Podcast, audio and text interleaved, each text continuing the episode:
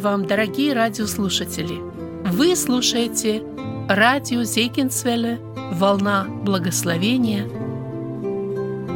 Сегодня мы продолжаем серию проповедей по посланию к евреям, говорит Андрей Павлович Чумакин, пастор Церкви Спасения. Мы продолжаем с вами исследовать послание евреям. И сегодня мы будем рассматривать последнюю 13 главу. Мы коснемся 6 стихов, первые 6 стихов этой главы. И в этой главе, вот рассматривая э, начало этой главы, мы можем прийти к такому названию, как вы видите вот на, на слайдах. Это «Любовь, брак и деньги». А, вообще эта глава, она очень практическая глава, и апостол Павел в этой главе касается а, многих вопросов этических, вопросов, связанных с поведением христиан, как нужно поступать, что нужно делать, как, как нужно вести себя. И это очень понятно, почему апостол Павел так делает. Это напоминает нам, что, а, по сути, э, послание, которое мы читаем – это не просто книга, которую мы открыли и читаем, это письмо. Апостол Павел пишет свое письмо. И когда апостол Павел изложил вот все свои, э, свою доктринальную или учительную часть, и мы рассматривали вот все эти истины на протяжении э, всех 12 глав, и теперь он, заканчивая свое послание в этой последней 13 главе, он дает особые наставления этим христианам. Он как бы говорит вам, говорит им и, и нам, естественно, всем, если вы это понимаете, если вы знаете эту истину, вот как вы должны поступать. Вот как вы должны жить. Зная истину, мы знаем, как нам жить и как нам поступать. И название вот этой части, которую мы будем рассматривать, «Любовь, брак и деньги», взято именно из этих шести стихов, которые мы будем сегодня рассматривать. Именно там апостол Павел касается этих трех тем, на которых мы и остановимся. Но прежде чем мы это сделаем, я бы хотел, поскольку у нас был такой некоторый перерыв, который мы сделали, немножко, чтобы мы вспомнили а, само направление, саму главную истину которая рассматривается во всем этом послании. Если вы помните эту схему, которую мы рассматривали, которая говорит нам, что апостол Павел в этом послании, он обращается к евреям, к обращенным христианам, которые уверовали в Господа и которые, находясь в опасности преследований или гонений и со стороны своих братьев по плоти, евреев, иудеев, и со стороны Римской империи – они стояли перед выбором, они стояли перед опасностью оставить веру в Иисуса Христа и вернуться в иудаизм. Именно поэтому апостол Павел пишет это послание, и он показывает, и рассматривая это послание, вы помните, мы выбрали эту тему «Превознесенный Христос». Это его главная тема. Он показывает, что Христос превыше всего. И рассматривая это послание, он сравнивает Христа с ангелами и законом в 1-2 главе, с Моисеем, землей обетованной, это 3-4 глава, со священством и Милхиседеком, 5-7 глава, жертвами и законом, 8-10 глава. И делая все эти сравнения, он показывает, что Христос превыше всего этого. Он исполнил закон. И когда вот эти евреи, которым было написано послание, уверовали во Христа, они достигли этой истины, и они стоят перед опасностью. И рассматривая это послание, мы с вами смотрели несколько предупреждений, которые есть вот во всех этих частях. Предупреждение об опасности от падения, об опасности, оставив веру в Иисуса Христа, оказаться без Христа, без благодати – утерять спасение, которое было даровано им. Вот это основная была цель этого послания. И рассматривая это послание, мы говорили, что это очень полезное послание для нас. Оно нелегкое. с самого начала мы говорили, когда приступали к этому посланию, что не так легко нам понять все эти истины, которых апостол Павел касается. Но это важные истины. Вот рассмотрев эти 12 глав мы подошли к последней 13 главе, которая, как я сказал, является а, заключением этого послания, в которой Павел говорит о этических вопросах, вопросах поведения. Итак, давайте мы прочитаем с вами из 13 главы первые три стиха и коснемся в начале именно этой части. Послание евреям, 13 глава, мы прочитаем первые три стиха. Братолюбие между вами да пребывает. Страннолюбие не забывайте, ибо через него некоторые, не зная, оказали гостеприимство ангелам. Помните узников, как бы и вы с ними были в узах, и страждущих, как и сами находитесь в теле. Мы сказали, что первая часть этого послания, ее можно назвать любовь. Вообще, э, все эти шесть стихов, которые мы будем рассматривать сегодня, они объединены темой любви. Павел говорит, что мы как христиане должны любить и чего мы не должны любить. Он говорит о любви, которая исходит от Духа Святого, и о любви, которая исходит от нашей плоти. И он показывает, что истинная библейская любовь должна быть нашей целью, мы должны стремиться к ней, мы должны достигать ее, мы должны пребывать, мы должны понимать, как и кого мы должны любить. С другой стороны, то, что любит наша плоть, мы должны это видеть, мы от этого должны отвращаться, мы должны стоять на страже. И вот когда мы прочитали эти э, три стиха, давайте посмотрим, в этих трех стихах, чтобы нам увидеть эту тему любви. Я сказал, первая тема, которая Павел касается в этих трех стихах, это любовь.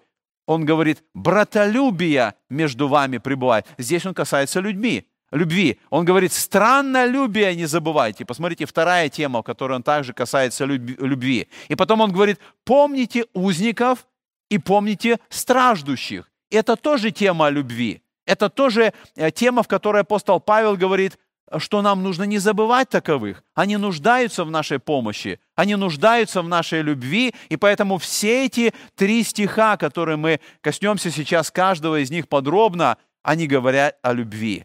И мы вспоминаем заповедь, оставленную Христом, Евангелие Иоанна в 13 главе, в 35 стихе, записаны слова Христа «Потому узнают все, что вы мои ученики, если будете иметь любовь между собою. Христос поставил это как знак, как определитель, указывающий на учеников Иисуса Христа. Они любят друг друга, они исполняют заповедь Иисуса Христа. Давайте мы с вами коснемся первой части. Этот первый стих, который мы прочитали, говорит, «Братолюбие между вами да пребывает».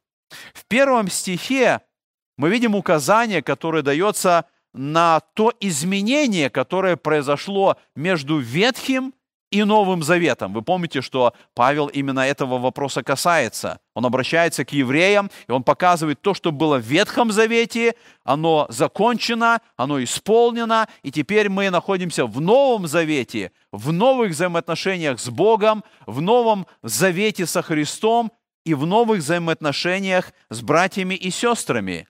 И когда мы вспоминаем э, Ветхий Завет, мы можем помнить, что в Ветхом Завете существовало очень четкое разграничение или различие между народом израильским и другими народами. Это очень четко было показано, это различие проявлялось даже в самом храме. Только евреи могли, имели право войти в храм. Только священники из евреев, из одного колена, имели пойти дальше, они могли войти во святилище. И только один человек, первосвященник, он имел право однажды в год войти в святое святых с кровью во время праздника Дня Искупления – и поэтому мы смотрим с вами вот на это различие. И когда апостол Павел пишет эти слова в послании к евреям, и он произносит эти слова, он записал эти слова, «Братолюбие между вами да пребывает». Я думаю, что у тех, кому было направлено это послание, мог возникнуть естественный вопрос, а кто мой брат? О ком сказал апостол Павел? Кто, кого я должен воспринимать как братьев. Что это за братство, которому должна быть направлена моя любовь? И апостол Павел показывает здесь, как я сказал, различие между Ветхим Заветом и Новым Заветом.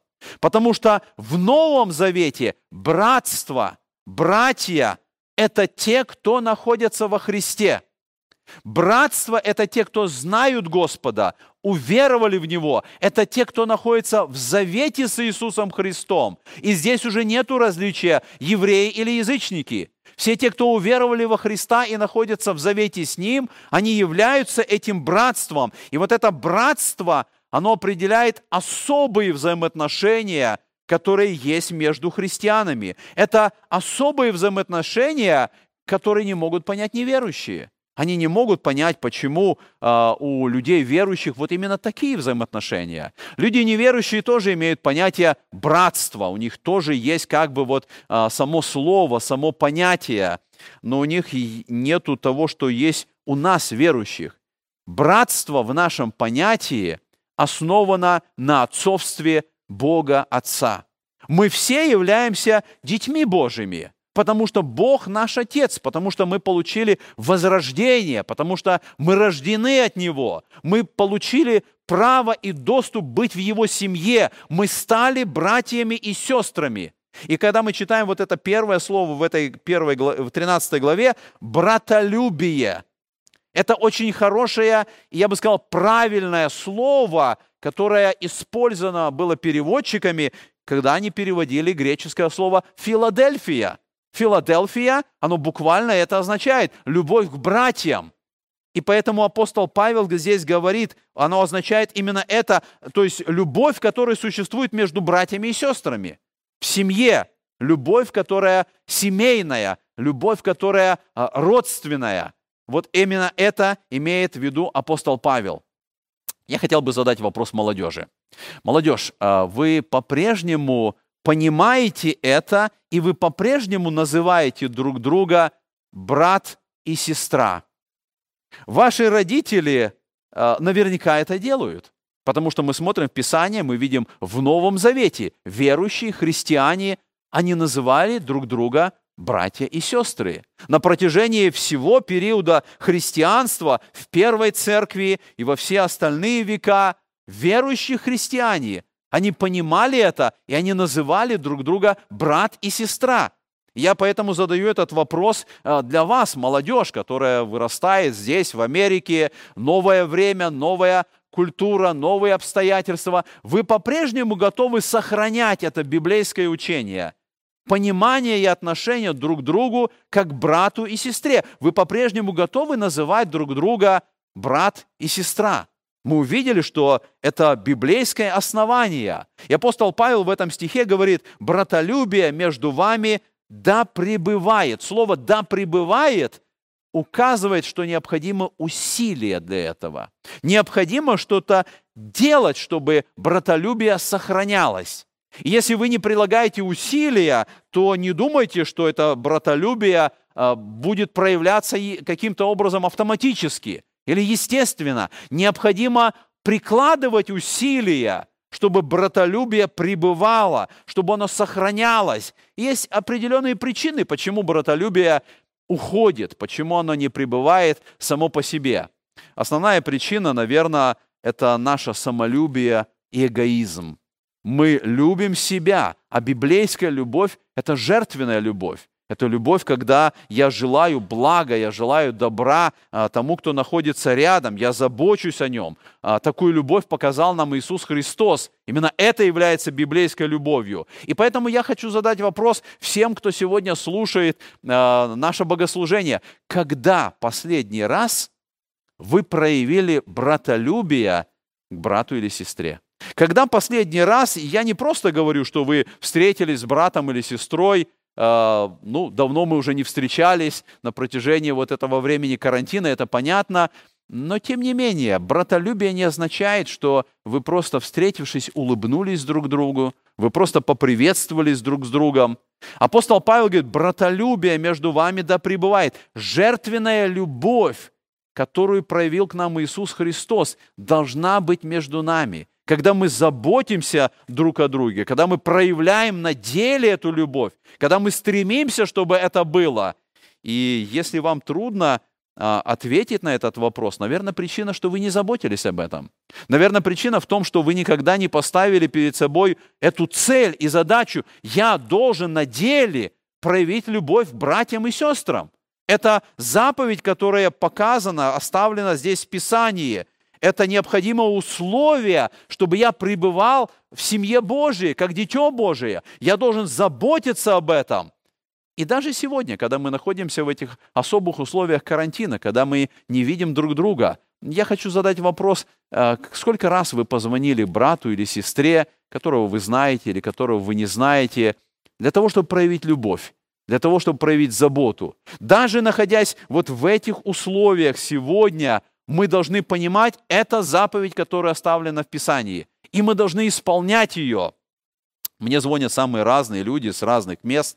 А, совсем недавно позвонил один молодой брат, у него молодая семья, и он делился своими переживаниями. Он вырос здесь, в Америке, и он делился переживанием, когда он называл конкретные э, примеры, конкретные ситуации, когда, находясь в славянской церкви, он замечал проявление лицемерия и нелюбви от членов церкви.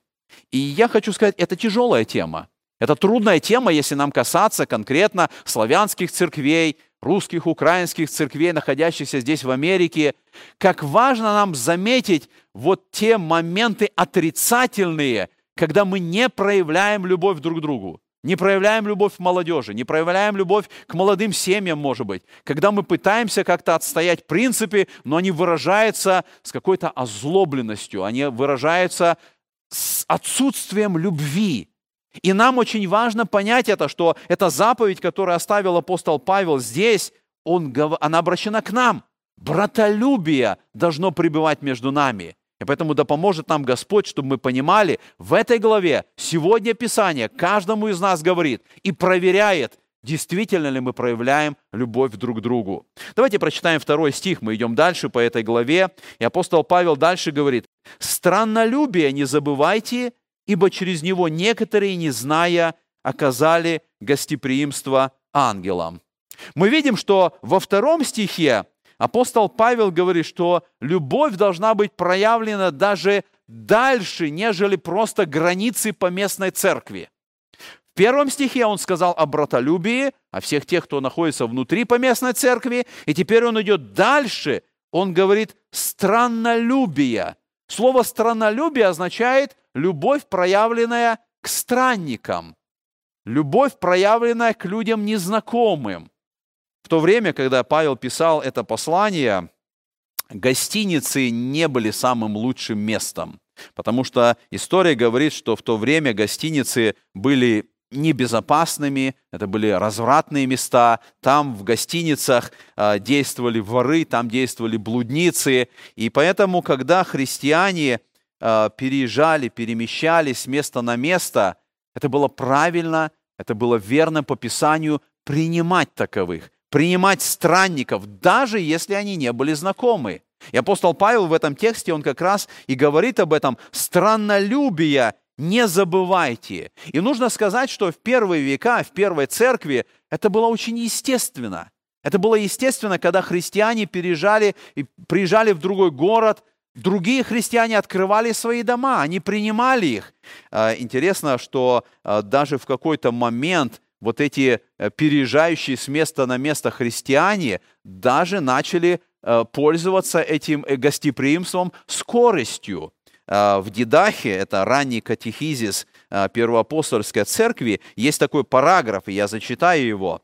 «Всякий апостол, приходящий к вам, пусть будет принят как Господь, но он не должен оставаться более одного дня, если же будет нужда, то и другой, но если он пробудет три дня, то он уже пророк».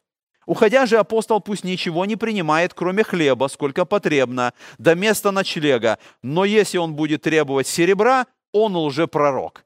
Так церковь в первые века, она регулировала эти вопросы. Она понимала, что страннолюбие – это важный момент. И в то же время мы видим, что эта библейская заповедь в то время а, побуждалась, чтобы применялась разумно. А, когда мы смотрим по истории немножко дальше, вот на, на этой иллюстрации вы видите а, фотография служения книгонож. В XIX веке, когда Э, начинает э, печататься Библия на русском языке, и вот э, в XIX веке появляется общество распространения священного писания в России. Это общество э, было призвано, чтобы Новый Завет и Библия, которая была переведена на понятный русский язык, могла распространиться людям, и появляются книгоноши, которые брали священное писание, вот как на этой иллюстрации вы видите, и они ходили, они переезжали с места на место, они распространяли Библию, они распространяли Священное Писание. А, хочу прочитать один исторический момент а, в отношении этого служения. В начале 1880 года к русским книгоношам присоединился странствующий христианский проповедник из Сирии Георг Деляко, а, известный больше как Яков Деляков. Этот человек пришел в Россию из Сирии пешком через Турцию и Кавказ – на вопрос, что же подвигло его на такой марафон, Яков Деликов отвечал, что он слышал, в России много хлеба, много скота, много железных дорог, но мало Святого Духа. За спиной у Якова была холщовая сумка с Новым Заветом и ни копейки денег. Хлеб давали, воду брал из разных водоемов, спал в поле, в ночлежных домах, в полицейских участках. Яков считал, что Бог призвал его к пророческому служению. И бедных, и богатых призывал он к справедливости и нестяжательству. Если бы сейчас Христос пошел странником и говорил, что богатство тлен, то изнеженные в роскоши, избалованные в богатстве и лении, употребили весь свой ум и всю власть, чтобы упрятать его подальше. Так проповедовал пришелец из Сирии. И в то время много было этих проповедников, которые шли из места в место, из деревни в деревню, проповедовали священное писание, и поэтому заповедь гостеприимства вот в те времена она была важной заповедью. И мы переходим это на наше время. Сегодня мы живем здесь, в Америке. И мы читаем этот текст Писания, в котором сказано «Странолюбие не забывайте». Это заповедь, которая относится к нам сегодня. И мы замечаем, что сегодня, вот в наше время, в наших условиях, эта заповедь все меньше и меньше исполняется. И когда мы смотрим вокруг э, на то, что происходит в мире – мы замечаем, что некоторые нехристианские направления проявляют в этом очень особую бдительность. Подумайте о мормонах, подумайте о мусульманах, подумайте о, о Азии, о всех народах, которые живут там. И э, мы видим, что у них очень сильно развито и на высоком уровне стоит гостеприимство. Принять человека в дом, позаботиться о нем, накормить его, дать все необходимое – и мы должны задать вопрос, а как у нас, христиан, сегодня? Исполняем ли мы эту заповедь, которую мы находим в Священном Писании, страннолюбие, принимать свой дом, людей, которых мы знаем или не знаем? Это заповедь Священного Писания. Конечно, это большое благословение всякий раз, когда у нас в нашей большой церкви проходят различные конференции – и когда мы призываем членов церкви, чтобы э, взять на ночлег гостей, которые приезжают, и когда есть те, кто откликаются и, и, и совершают это, это благословение, и э, это исполнение этой заповеди. Я хотел бы побудить всех членов церкви это записано в Священном Писании. Побудить к исполнению этой заповеди, чтобы мы стремились это делать. Э, в третьем э, послании Иоанна, в пятом стихе написано так. «Возлюбленный, ты как верный поступаешь в том, что делаешь для братьев и для странников». И в восьмом стихе «Итак, мы должны принимать таковых, чтобы сделаться с поспешниками истине». Мы должны принимать, мы должны быть открыты, мы должны открывать наши дома – понимая, что это исполнение Писания, и через это мы желаем исполнить Божье Слово. И посмотрите, на вторую половину этого стиха написано, что «ибо через него некоторые, не зная, оказали гостеприимство ангелам». И здесь речь идет указание на ветхозаветную историю Авраама, Лота, вы помните, когда к Аврааму пришли ангелы, и он, не зная об этом, он принимает их, он просит, чтобы они а, остались у него, он приготавливает угощение. Вы помните историю Лота, когда ангелы к нему пришли, и когда он готов был все, даже дочерей своих отдать а, на растерзание, но это были гости, и он хотел принять их и позаботиться о их безопасности. И Писание говорит, что когда странолюбие было проявлено, некоторые, не зная, оказали гостеприимство ангелам. Это не значит, что оказывая гостеприимство, открывая свои дома, э, мы, мы должны ожидать, что ангелы когда-то придут. Я не знаю, может быть, это происходит и сегодня, и может быть, когда-то, принимая кого-то из гостей, мы сами, не понимая и не заметив, приняли ангелов. Я не знаю этого, но этот текст показывает, что мы до конца не понимаем, как важно гостеприимство. Как важно, чтобы христиане были открыты, даже если у меня характер, который не особо общительный, даже если я нахожу причины, Писание нас этому учит. И мы должны стремиться к исполнению этой заповеди. Давайте прочитаем следующий третий стих. И в третьем стихе написано «Помните узников, как бы и вы с ними были в узах, и страждущих, как и сами находитесь в теле». Речь идет о узниках и не просто о преступниках каких-то, которые находятся в заключении. В этом тексте речь идет о узниках за Иисуса Христа. Точно так же, как э, во второй половине сказано, и страждущих, то есть те, кто находится в страдании за Иисуса Христа. В этом тексте мы видим, речь тоже идет о любви. Павел сказать, сказал о братолюбии, он сказал о страннолюбии, и теперь он идет как бы дальше, он говорит о тех, кто страдают за имя Иисуса Христа. И к ним мы также должны проявлять любовь, заботу, и, как Павел пишет здесь, помнить таковых. В мире сегодня есть огромное количество узников, огромное количество страдающих за Христа. Международное служение «Голос мучеников» и World Watch List перечисляет сегодня 50 стран, которых сегодня есть преследование христиан. В 30 из этих 50 идет постоянное увеличение преследований христиан. Примерно 215 миллион христиан подвержены гонениям сегодня. Это означает, что каждый из 12 христиан, которые живут в мире сегодня, он находится на территории или в культуре, где христианство незаконно, запрещено или наказывается. В одной только Северной Корее сегодня 50 тысяч христиан, которые находятся в заключении, которые страдают за имя Иисуса Христа.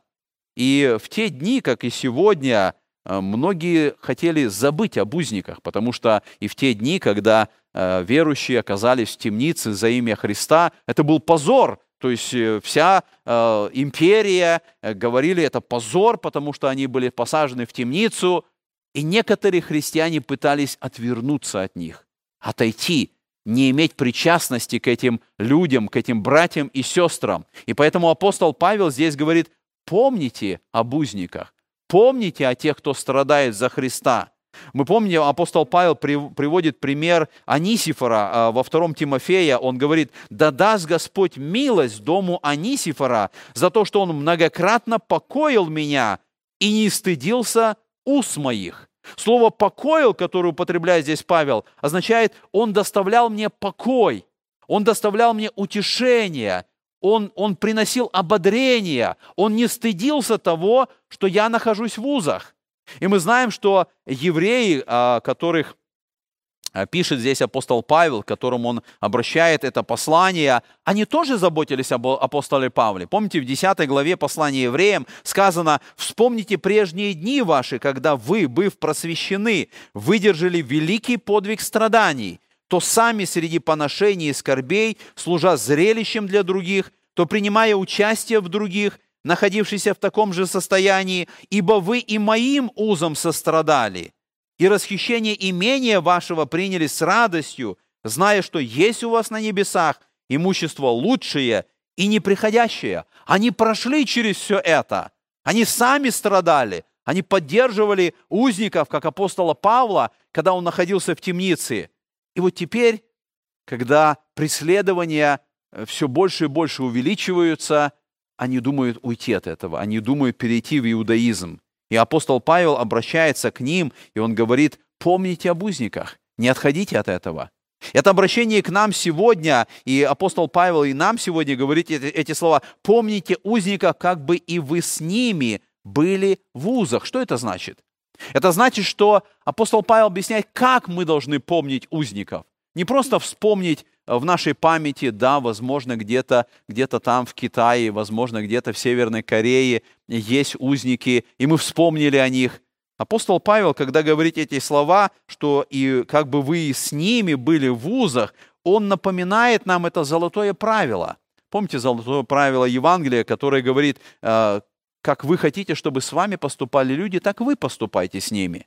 И он говорит, помните об узниках, то есть если бы вы оказались в вузах, Если бы вы оказались в заключении, как бы вы хотели, чтобы к вам отнеслись другие христиане? Просто вспомнили об этом, просто вспомнили ваше имя, что вы находитесь в заключении, или вы чего-то ожидали большего, или вы, находясь там в темнице, в заключении, за решеткой, где бы то ни было, вы чего-то большего бы ожидали от христиан, которые находятся на свободе. Павел пытается, чтобы мы начали думать об этом, поступать. И с другой стороны, он, он говорит о страждущих, то есть тех, кто переносит различные страдания. Может быть, не, не, не, не только заключения, но различные страдания. И он говорит, что из страждущих, как и сами находитесь в теле.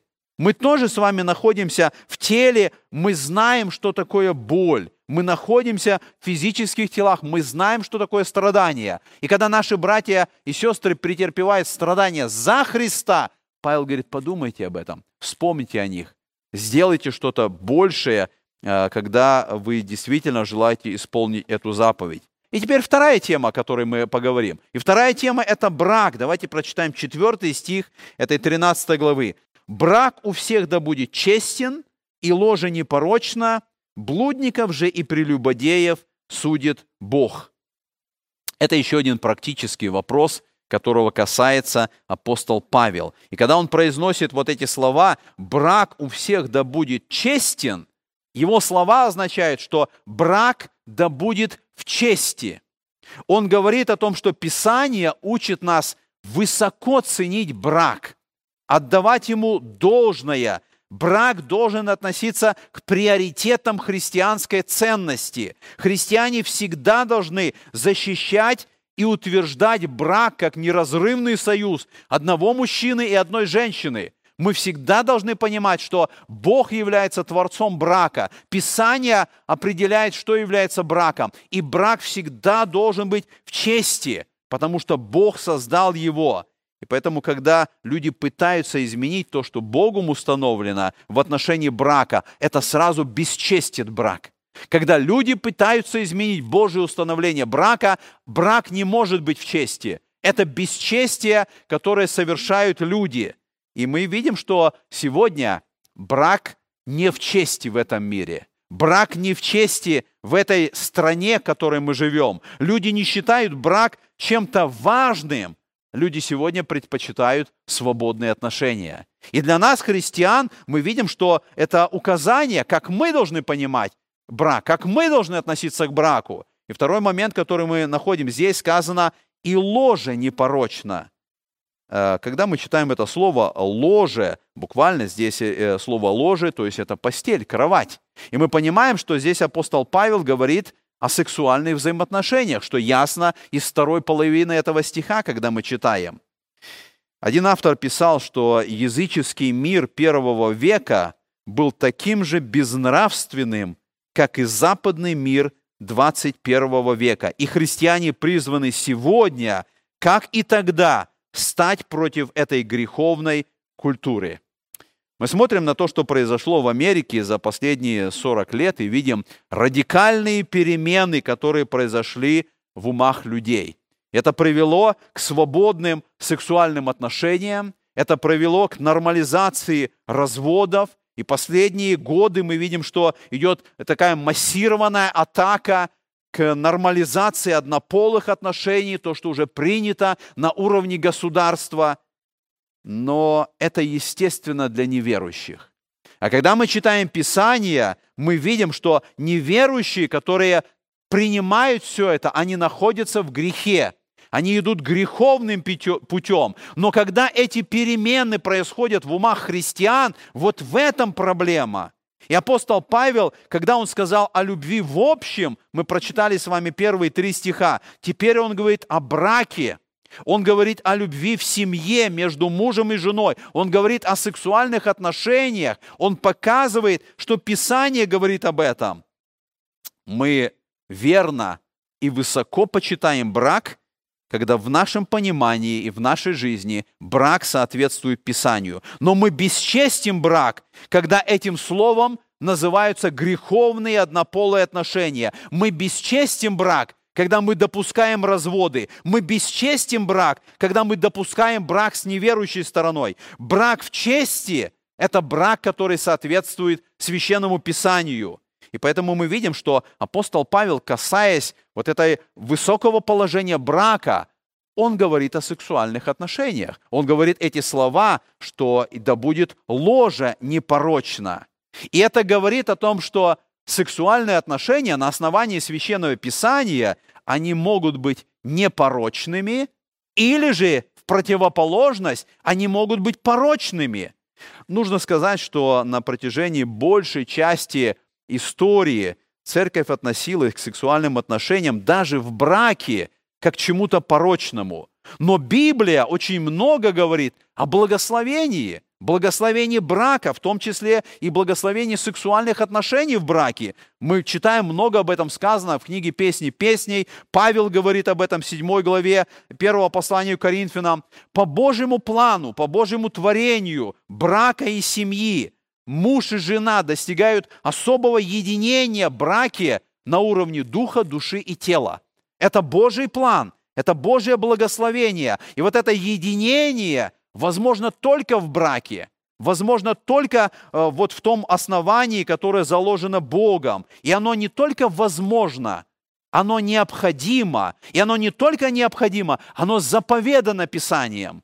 Писание заповедует каждому мужу и каждой жене иметь это единство на уровне духа, души и на уровне тела на уровне физических отношений. Посмотрите, мы читаем 1 Коринфянам 7.5, сказано, «Не уклоняйтесь друг от друга, разве по согласию на время для упражнения в посте и молитве, а потом опять будьте вместе». Это заповедь, это учение Писания.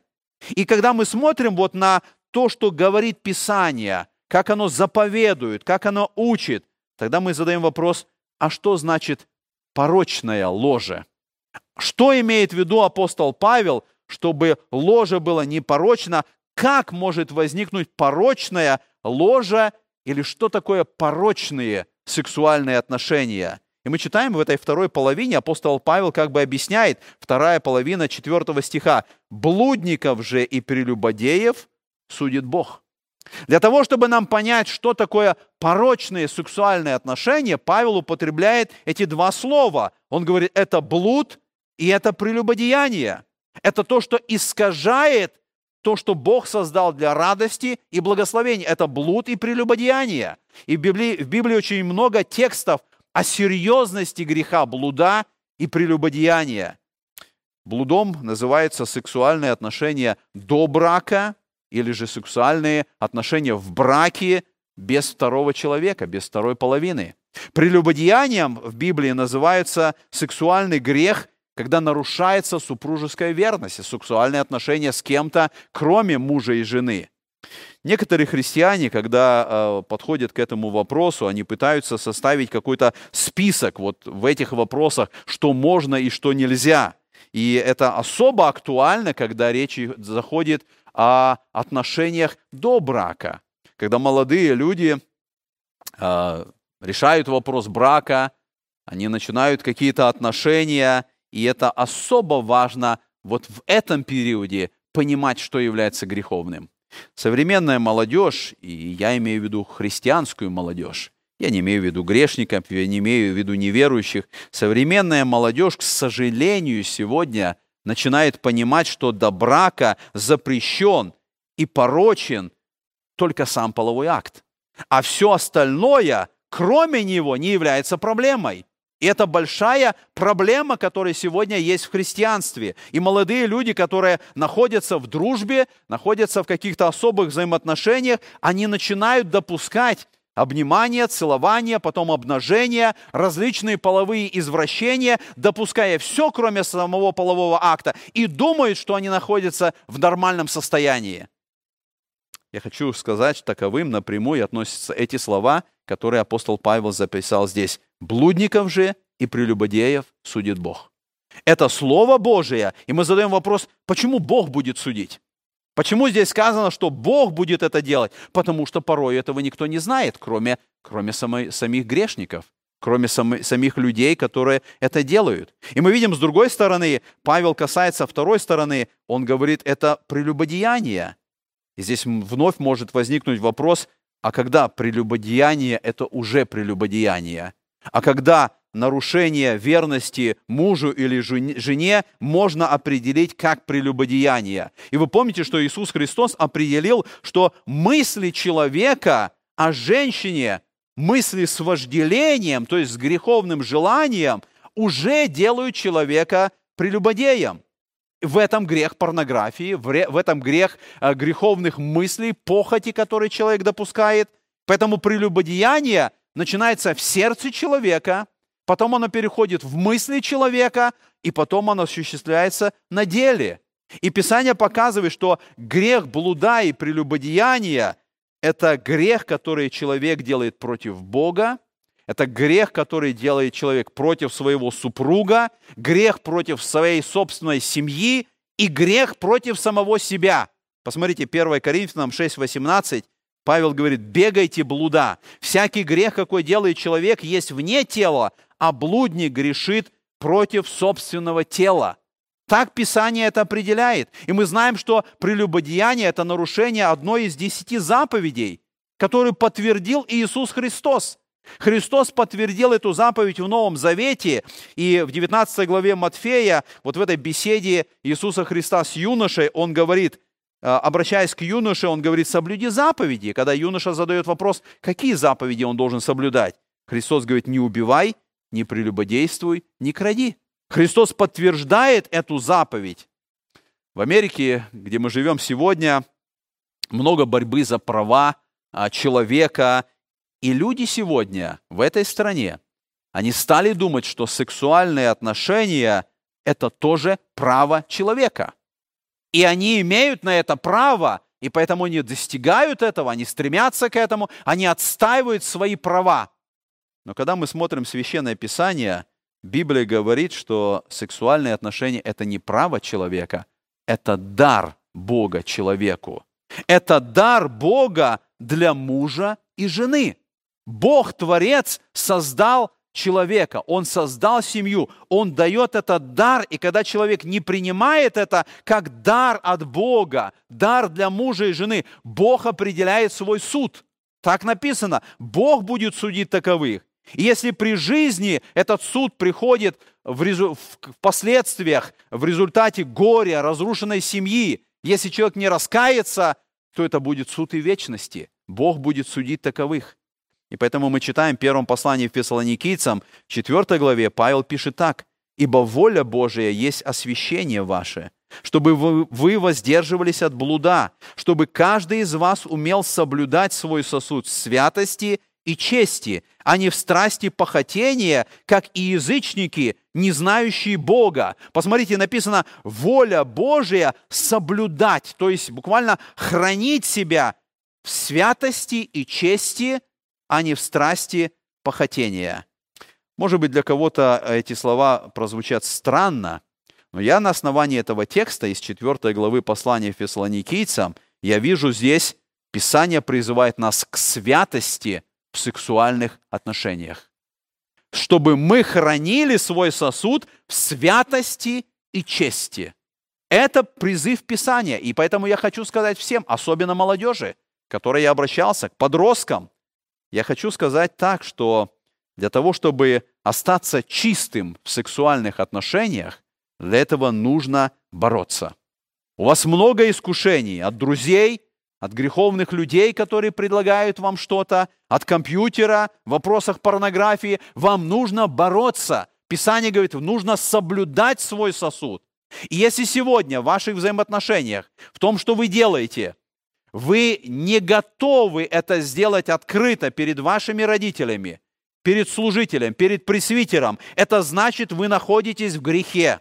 И Писание через это слово, оно призывает нас, блудников и прелюбодеев судит Бог. Мы должны понимать это. И Писание показывает, что если вы не будете бороться с этим, вы погибнете в этой грязи, вы утонете в этой грязи. И Писание побуждает нас, чтобы мы понимали это. Посмотрите, что сказано, что будет с этими людьми в вечности, в будущем. 21 глава книги Откровения, 8 стих. Сказано так. «Боязливых же и неверных, и скверных, и убийц, и любодеев, и чародеев, и идолослужителей, и всех лжецов участь в озере, горящим огнем и серою – это смерть вторая. В этом перечне людей-грешников находится слово «любодеи». Буквально это блудники. А слово «блуд» – это все, что связано с сексуальностью вне брака.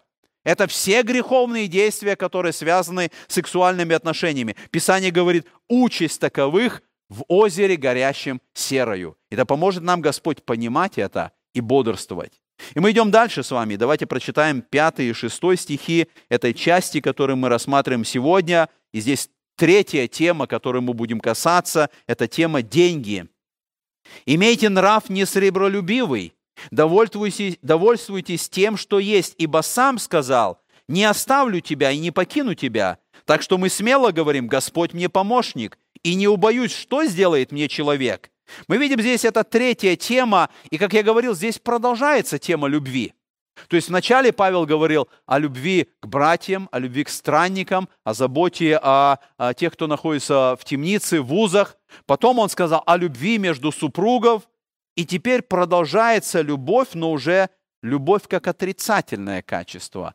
Речь идет о любви к деньгам. И по сути, вот в этих двух стихах это призыв к исполнению последней десятой заповеди, которую мы находим в Ветхом Завете. Это заповедь «не пожелай» или заповедь «не завидуй». Это наиболее трудная для исполнения заповедь, хотя, вы помните, там конкретно перечисляется, чего не нужно пожелать.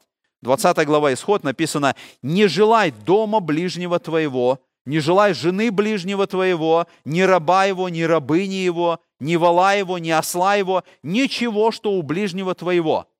И интересно, что сексуальные грехи идут очень часто с желанием обогащаться. Это как бы вот два порока, которые идут вместе. И мы с вами увидели, Павел говорит вот здесь в четвертом стихе о блудников и прелюбодеев, и дальше он говорит о желании обогащаться, о желании иметь вместе, потому что это как-то связано в Писании. Посмотрите, в пятой главе Ефесянам Павел говорит так. «А блуд и всякая нечистота, и любостяжание, то есть желание иметь больше, не должны даже именоваться у вас, как прилично святым. Также сквернословие и пустословие и смехотворство неприличны вам, а напротив благодарения. Ибо знайте, что никакой блудник или нечистый, или любостяжатель, который есть идолослужитель, не имеет наследия в Царстве Христа и Бога. Блудник и любостяжатель – это идут вместе. Слово любостяжатель, оно буквально означает страсть к наживе, корыстолюбие, желание иметь больше и больше. Вот именно это положение, это состояние имеется в виду в Священном Писании. И в третьей главе Колосянам, Колосянам написано, «Итак, умертвите земные члены ваши, блуд, нечистоту, страсть, злую похоть и любостяжание, которое есть идолослужение. То есть желание иметь больше, это относится к земным членам. Точно так же, как блуд, как нечистота, так и любостяжание, когда человеку хочется больше и больше приобретать. Но мы живем сегодня в это время и в этой стране, где индустрия рекламы построена на том, чтобы заставить человека желать того, чего у него нет. Мы живем в обществе, которое буквально развивает экономику зависти и пожелания. И когда каждый раз э, человек видит рекламу, в ней всегда идет эта идея, что если ты купишь это, если ты приобретешь вот то, что мы рекламируем, это сделает тебя счастливым. Тогда у тебя будет радостная жизнь. Пожелай это, стремись к этому, достигай и получай это. И поэтому сегодня очень трудно жить человеку, не желая чего-то. Особенно быть свободным от сребролюбия, но именно этому учит наш текст. Писание, апостол Павел говорит, имейте нрав не сребролюбивый. Проблема в том, что э, проблема не сами деньги, проблема любовь к деньгам, сребролюбие. Павел говорит здесь нрав не сребролюбивый. Слово нрав означает характер. Оно означает совокупность всех душевных свойств. И мы видим, что Писание, показывая отрицательную черту характера сребролюбия, говорит дальше, довольствуйтесь тем, что есть. Вот к этому призывает нас Писание. Павел не побуждает нас, что нам нужно перестать работать, нам нужно перестать э, зарабатывать и, и просто вот сидите и, и ни к чему не стремитесь. Нет, Павел об этом не говорит. Павел, наоборот, в Священном Писании очень много говорится о том, что мы должны работать, мы должны заботиться о домашних. Даже послание фессалоникийцам, помните, Павел говорит, кто не хочет трудиться, тот и не ешь. Писание говорит, оно побуждает нас, чтобы мы действительно делали это. Но речь идет о довольстве. В этом тексте Писание говорит не о работе или о заработке, а о духовном состоянии сердца в этой ситуации. Мотив человека – Почему он хочет иметь больше? Почему ему нужно больше денег? Состояние сребролюбия, то есть любви к серебру, любви к деньгам. Вот эта проблема, о которой говорит апостол Павел. Евреи, которым писал Павел, я уже напоминал об этом, они прошли путем, когда их имение было расхищено. Они прошли через этот путь, когда они все потеряли, и они приняли это с радостью. Они знали, что они пострадали за Христа. Они понимали это.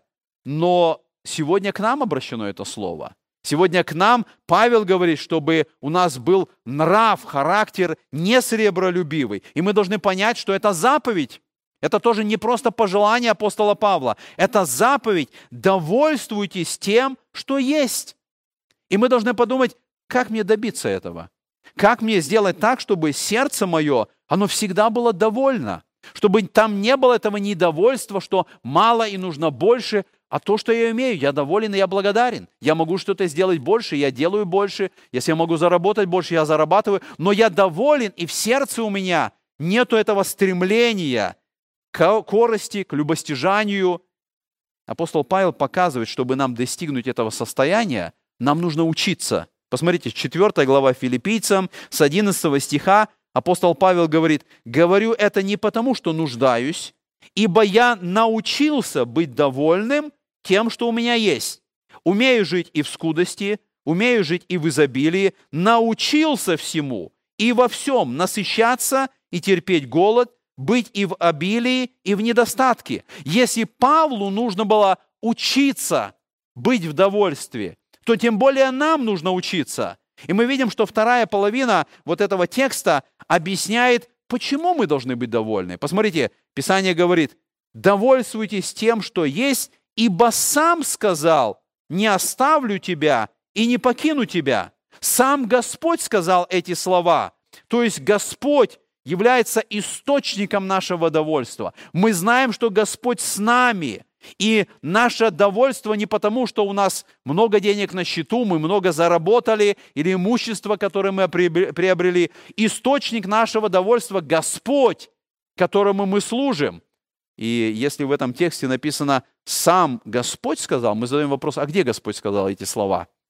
И хотя в Ветхом Завете нету вот точной такой цитаты, Скорее всего, апостол Павел имеет в виду 31 главу книги Второзакония. Вы помните, там во время вхождения народа израильского в Ханаан Господь говорит, «Будьте тверды и мужественны, не бойтесь и не страшитесь их, ибо Господь Бог твой сам пойдет с тобою и не отступит от тебя, и не оставит тебя. Господь обещал, что Он будет с народом, Он не оставит, Он обещает, что не покинет. И поэтому мы должны стремиться, чтобы всегда в нашем сердце была благодарность за то, что Бог дает нам в данный момент, за то, что мы имеем сегодня. И апостол Павел в шестом стихе, он применяет это обетование к жизни. Это очень важное исповедание. В шестом стихе он говорит, так что мы смело говорим – Господь мне помощник, и не убоюсь, что сделает мне человек? Опять же, апостол Павел берет цитату из Ветхого Завета э, в 117-м псалме.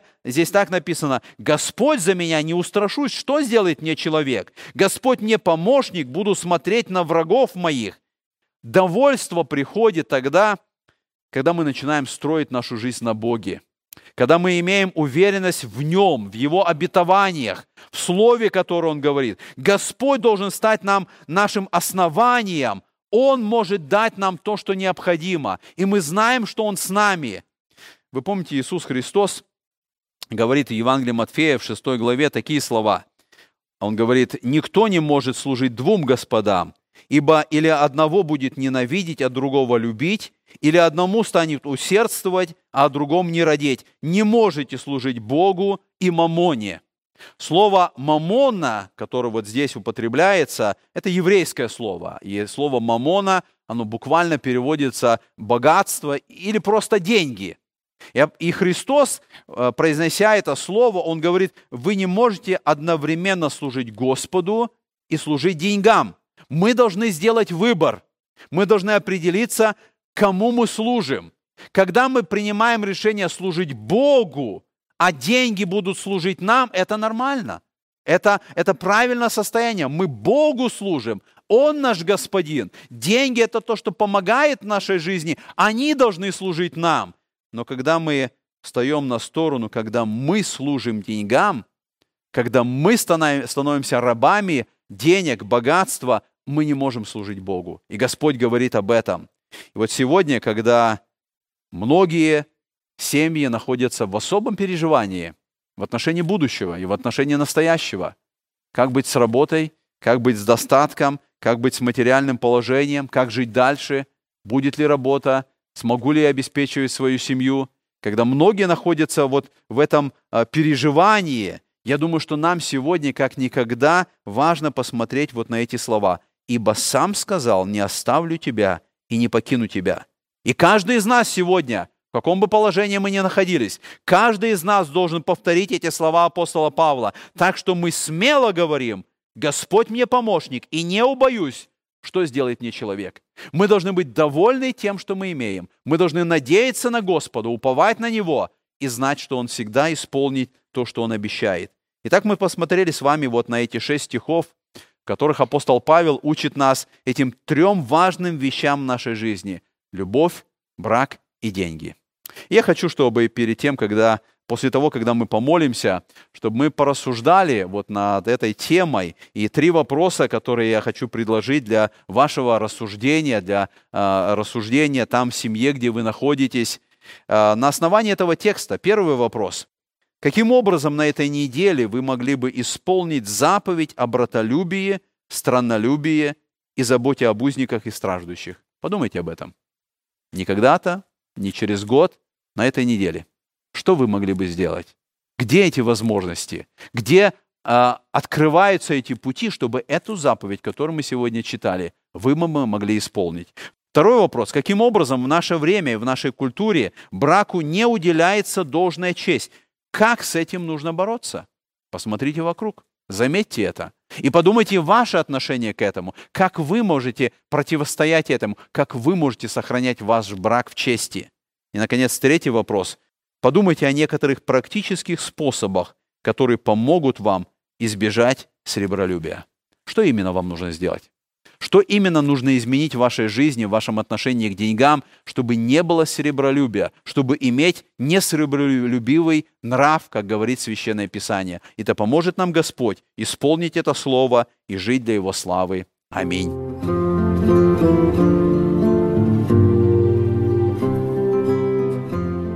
Эту проповедь вы можете еще раз прослушать в нашем приложении смартфона под русским флагом в передачах проповеди, а также на сайте Церкви Спасения salvationbaptistchurch.com.